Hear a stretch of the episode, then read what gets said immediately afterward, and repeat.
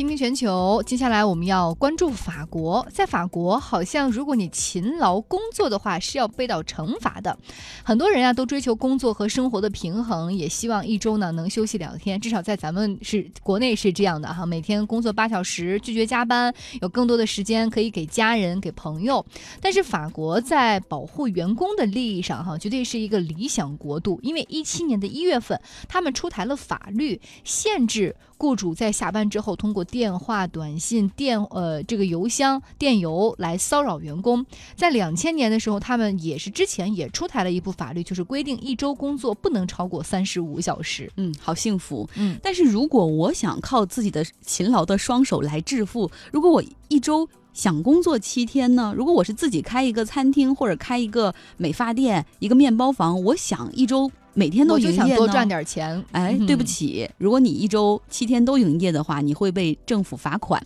呃，之前我们也报道过，说这个法国奥贝省的一个面包店，他就因为在去年夏天，也就是旅游的旺季，坚持一周营业七天，结果现在老板吃到了罚单，被罚三千欧元，等于说那个夏天可能都白忙活了。那当地现在已经有两千人联名哈，一起来帮他抗议，希望政府能够取消这个罚款，觉得有点不太合理了。详细情况我们来连线法国社会。科学高等研究院的杨光博士，请他来给我们介绍一下。你好，杨光。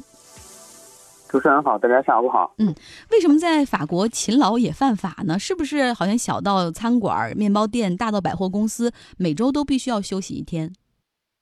呃，因为法国有一个根本性的关于劳动的法律，就是规定每位劳动者每周工作时间不能超过六天。这是一九零六年规定的，只有根据公共需要或者产品服务性质。才能够提供呃七天一周七天的服务，比如说像加油站、旅馆这样的特殊的行业。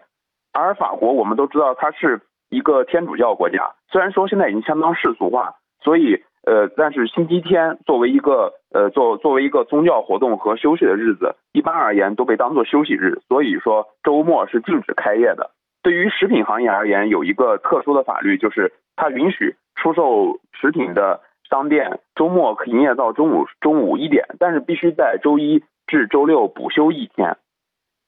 现在而言，呃，就是我就是您刚才提到的那个奥贝的面包面包店的被罚款的事件，它有有其特殊的背景，因为面包行业它是很特殊的，这个行业普遍反对每周七天营业，对这个法规的制定也存在很大的影响力。因为首先第一个是。如果每周七天营业会导致竞争加剧，特别是导致工作机会的丧失。第二个就是，如果如果从面包店行会、面包业行会的角度来看，每周工作七天会容易导致小的面包店破破产，而有利于大的超市。为什么呢？因为我们前面提到，法国法律已经规定，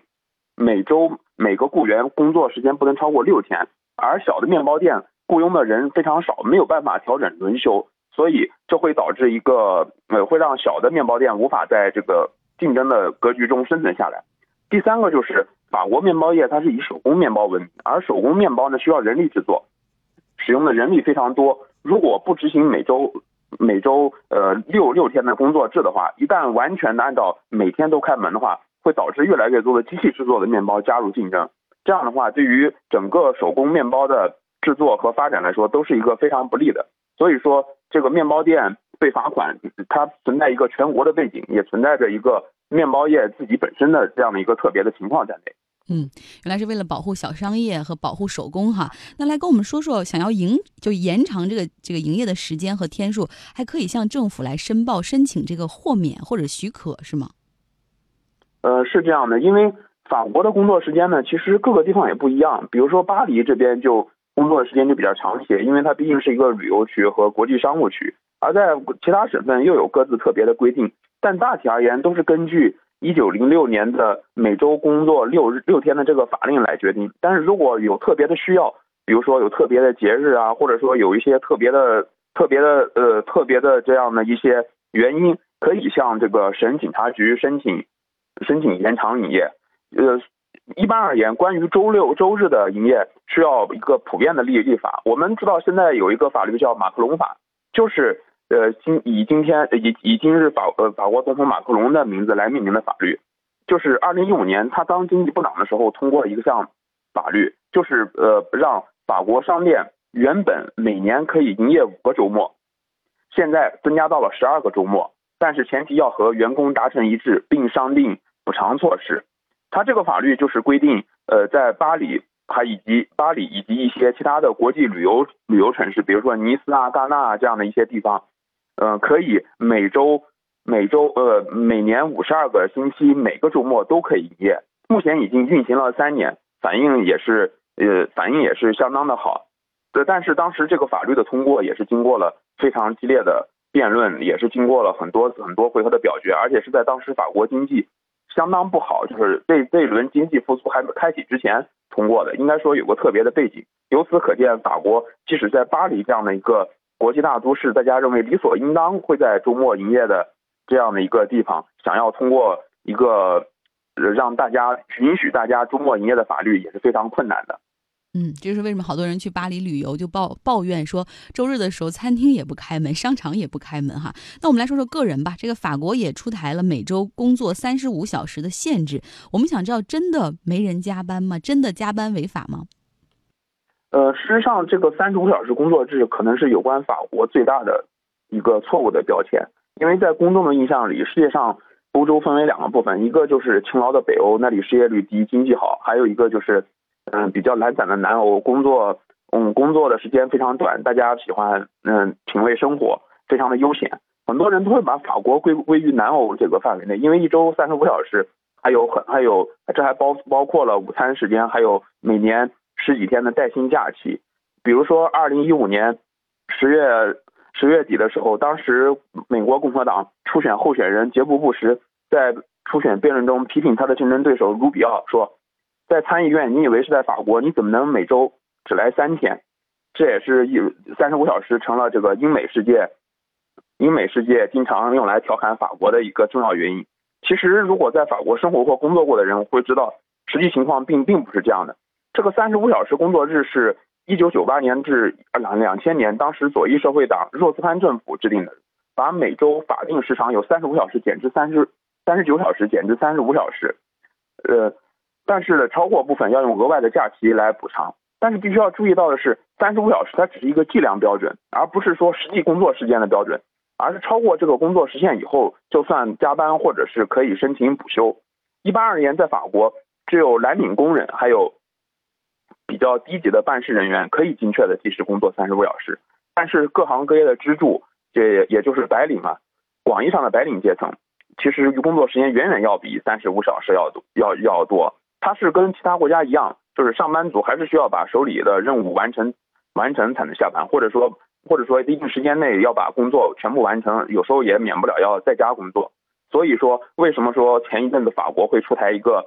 呃，禁止用电邮啊等电邮电话骚扰下班员工的这样的一个呃法律，其实就是说明法国其实有很多人，他们即使回家在工作时间外，其实也是需要工作的，而且我。而且法国的很多媒体也介绍，法国的很多行业工作时间远远不止三十多小时，甚至超过五十个小时。包括企业经营者、教育行业、媒体行业，还有这个农呃，甚至农民，他们的工作时间可以说是超过五十个小时，应该说是相当相当高的。但是呢，这三十五小时它本身就会成为一个标签。经济好的时候呢，大家说这是促进社会进步、促进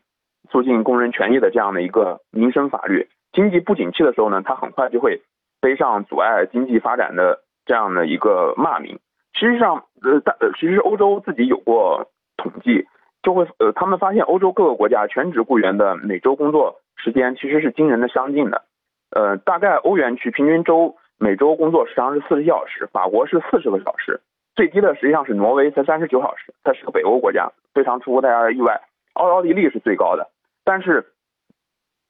而且法国现目前为止，目前法国三十五小时工作制目前也是处于一个呃非常不稳固的状态，就是说很多人都在希望，嗯，希望寻求一个改革。比如说，二零一六年一月的时候，在法国洛林的戴姆勒奔驰的汽车工厂，就他们的工人就同意将工作时间提高到三十九个小时，这样能够换取工厂在二零二零年之前不裁员的不裁员的承诺。而上一届奥朗德政府的劳工部长命名的法案直接宣布每周工作时间可以提高到六十个小时。虽然这个法案没有通过，因为它比较激进，但是也为后面的改革开启了一些窗口。比如说这一届马克龙上台以后，他又他还是延续了商店周末开业的改革的思路。他在原则上不触动三十五小时工作制的法令，但他引入了灵活加班制度，同时承诺保持退休年龄和养老金不变，但会支持公司和员工就工作时间和工资进行进行谈判。这样的话，我们就看到，其实现在法国它三十五小时其实只是一个标签，它不能够覆盖所有人，也不能够覆盖现在正在转型中的。法国的这个劳动政策，因为他们存在着很多很多的工人个人谈判呀，很多很多行业特别的特别的情况，因此三十五小时。应该说是一个比较，应该说现在来来看法国的工作情况，应该是一个比较偏颇的一个标签。嗯，好，非常感谢阳光给我们带来的介绍，多谢，再见。这三十五小时哈也是一个标签，其实很多没有办法通过打卡来计时的这些工种们，一周工作时间也是蛮长的。接下来我们要来听现场了，大家将要听到的是肯尼亚的奥佩杰塔自然保护区传来的消息。The death of Sudan actually shows that clearly that if we don't take care of what we have. we will definitely continue to lose it. 嗯，这个保护区的工作人员说，苏丹的死告诉我们，如果我们不能够珍惜现在所拥有的物种，迟早有一天我们会一无所有。嗯，刚刚提到的这个苏丹呢，它其实是世界上最后一头雄性的北白犀牛，名字叫苏丹。昨天它去世了，终年是四十五岁，相当于我们人类的九十岁高龄。那么在三月份的时候呢，苏丹的右腿感染，皮肤有大面积的创伤，已经是没有办法站起来了。由于衰老所造成的并发症恶化，最终苏丹是被安排了安乐死。但是苏丹离世之后呢，世界上仅仅剩下两头雌。性性的北白犀牛分别是苏丹的女儿和她的孙女，因此现在动物保护组织也是在说，现在北白犀牛的灭绝只是一个时间的问题了。He is an animal that is showing the will to live.